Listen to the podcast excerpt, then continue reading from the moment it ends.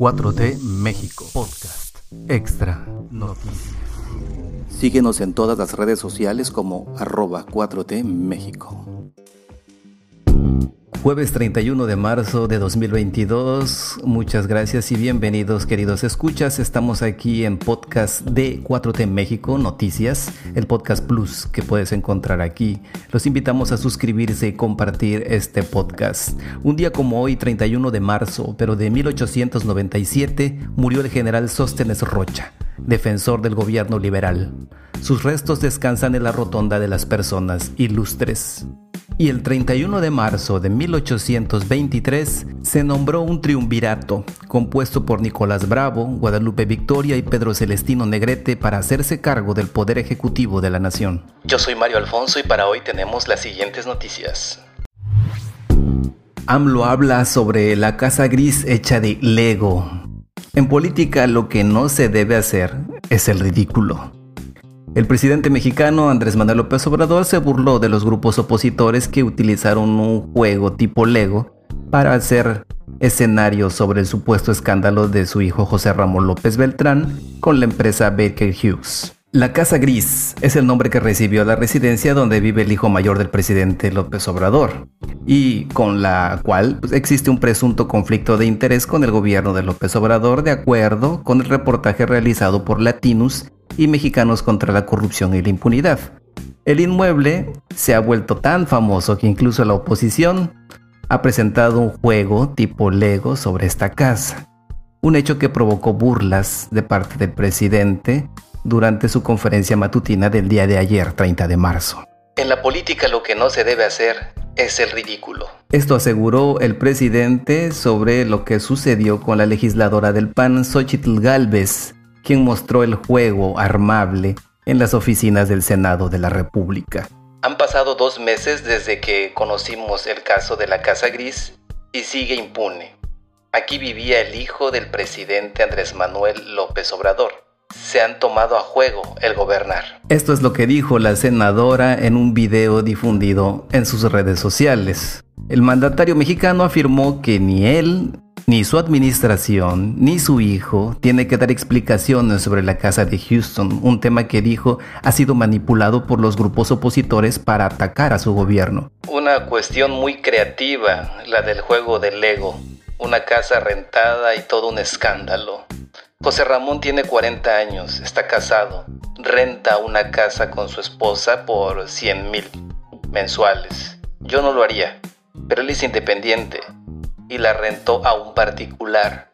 Y quienes hicieron el reportaje inventaron que la casa se la habían rentado porque yo ordené dar contratos a una empresa petrolera extranjera. El presidente aseguró que quien sí le debe dar explicaciones al pueblo es el expresidente Felipe Calderón sobre diversos hechos, porque Genaro García Luna, acusado en Estados Unidos por tráfico de drogas, fue su mano derecha ¿Por qué inició una guerra sin estrategia contra el crimen organizado?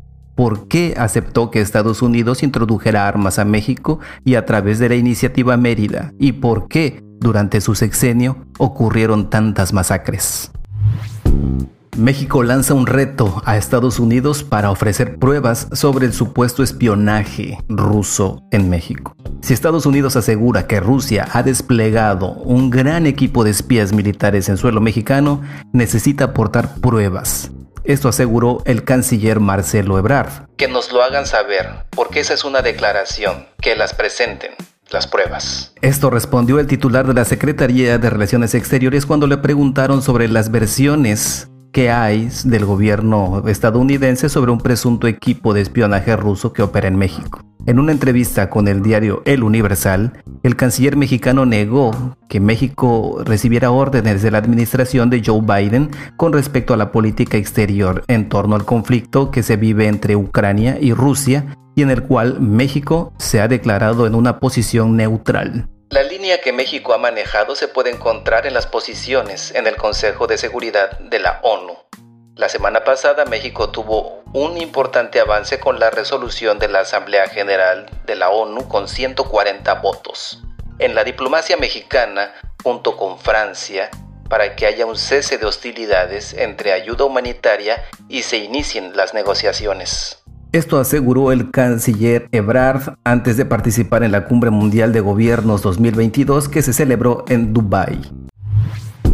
AMLO sobre Putin. Yo no califico a nadie, no es la política de México insultar a nadie. El presidente López Obrador rechazó adjetivar a su par de Rusia Vladimir Putin ante la operación militar especial que ordenó en Kremlin en territorio ucraniano desde el 24 de febrero. Es un dirigente, yo no califico a nadie, no es la política de México insultar a nadie, a ningún pueblo y a ningún gobierno extranjero. Le tenemos mucho respeto al presidente de China, al presidente de Rusia, al presidente Biden de Estados Unidos. México es respetuoso de todos los pueblos, de todos los gobiernos y no es colonia de Rusia, ni de China, ni de Estados Unidos. Es un país libre, independiente, soberano con mucho orgullo.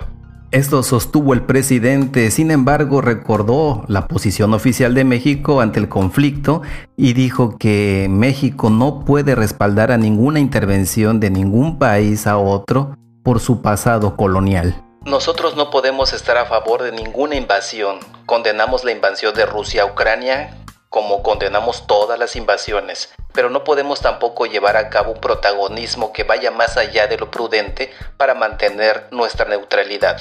Lo que deseo es que se llegue a un acuerdo, que se consiga la paz, que la gente no sufra, que no se pierdan vidas humanas, es lo que deseo. Y si hay manera de que lleguen a acuerdos, porque no solo se trata de enfrentamientos de los pueblos, no, los pueblos siempre son ajenos a las decisiones que se toman en las cúpulas y que provocan las guerras, es cosa que se arreglen arriba. Además de la ocupación española en México durante 300 años, López Obrador recordó las invasiones en contra de México que perpetraron Francia y Estados Unidos durante el siglo XIX y al inicio de la Primera Guerra Mundial en 1914. Se fue a España y quería venir Francia a dominarnos.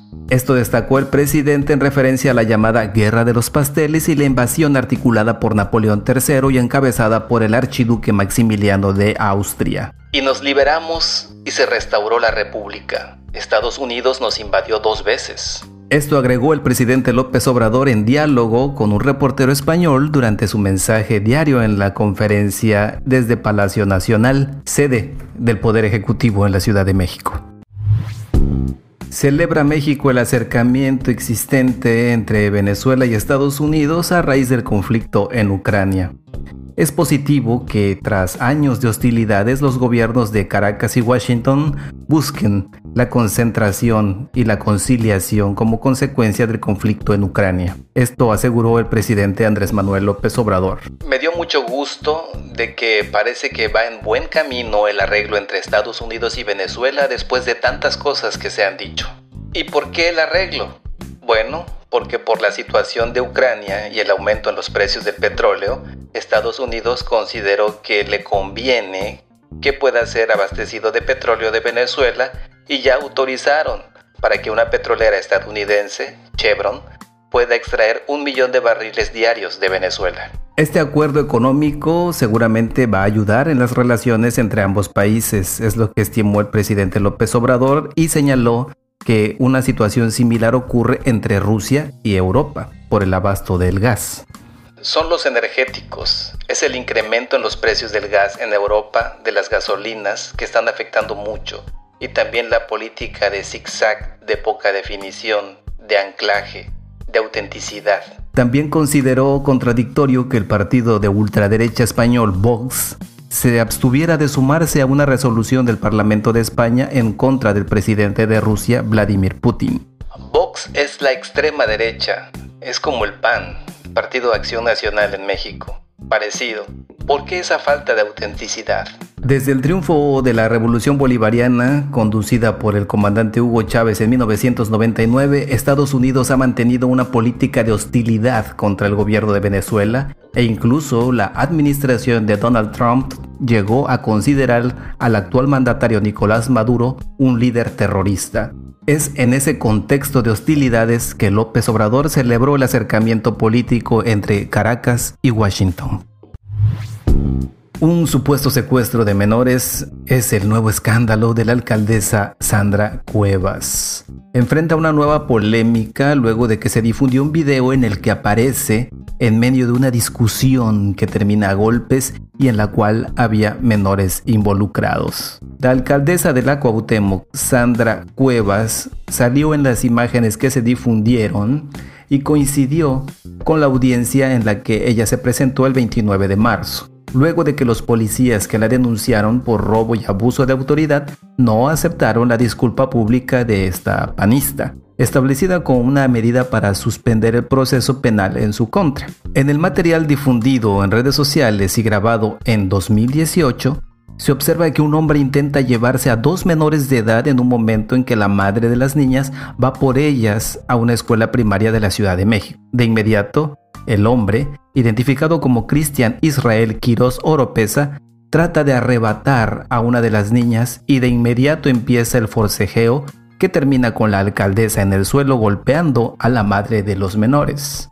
Luego de que las imágenes se volvieran virales, Sandra Cuevas confirmó la veracidad del video y aseguró que nunca trataron de secuestrar a las niñas. En presencia de los involucrados, la alcaldesa confirmó que conoce a los involucrados desde hace varios años y sostiene que los hechos no ocurrieron como los quieren hacer ver, aunque no precisó por qué inició la gresca ni la situación jurídica de los involucrados. Nunca intenté yo secuestrar a nadie, mucho menos a un niño, y es muy importante que no utilicen a menores de edad, que no se utilice este tipo de videos para desvirtuar y para hacer daño. La madre de las niñas afirmó que el problema era directamente con Christian y se trata de un tema familiar en el que nunca hubo un intento de secuestro, por lo que aclaró que no existe ninguna carpeta de investigación contra Sandra Cuevas por este delito. Sin embargo, cabe señalar que el video ya había sido difundido a finales de 2020, razón que le valió a Quiroz Oropesa para salir de la fundación Por un México Bonito AC organización fundada por la alcaldesa para atender a menores víctimas de violencia. Según fuentes consultadas por el portal El Blog del Narco, Cristian Israel Oropesa sería la pareja sentimental de Sandra Cuevas y tiene abierto un expediente con el folio 2235 diagonal 2018, precisamente por la agresión difundida en las redes. ¿Cuáles son los tres ejes de la reforma electoral que AMLO quiere para México? El presidente Andrés Manuel López Obrador adelantó una parte de lo que será la propuesta de su gobierno en materia de reforma electoral.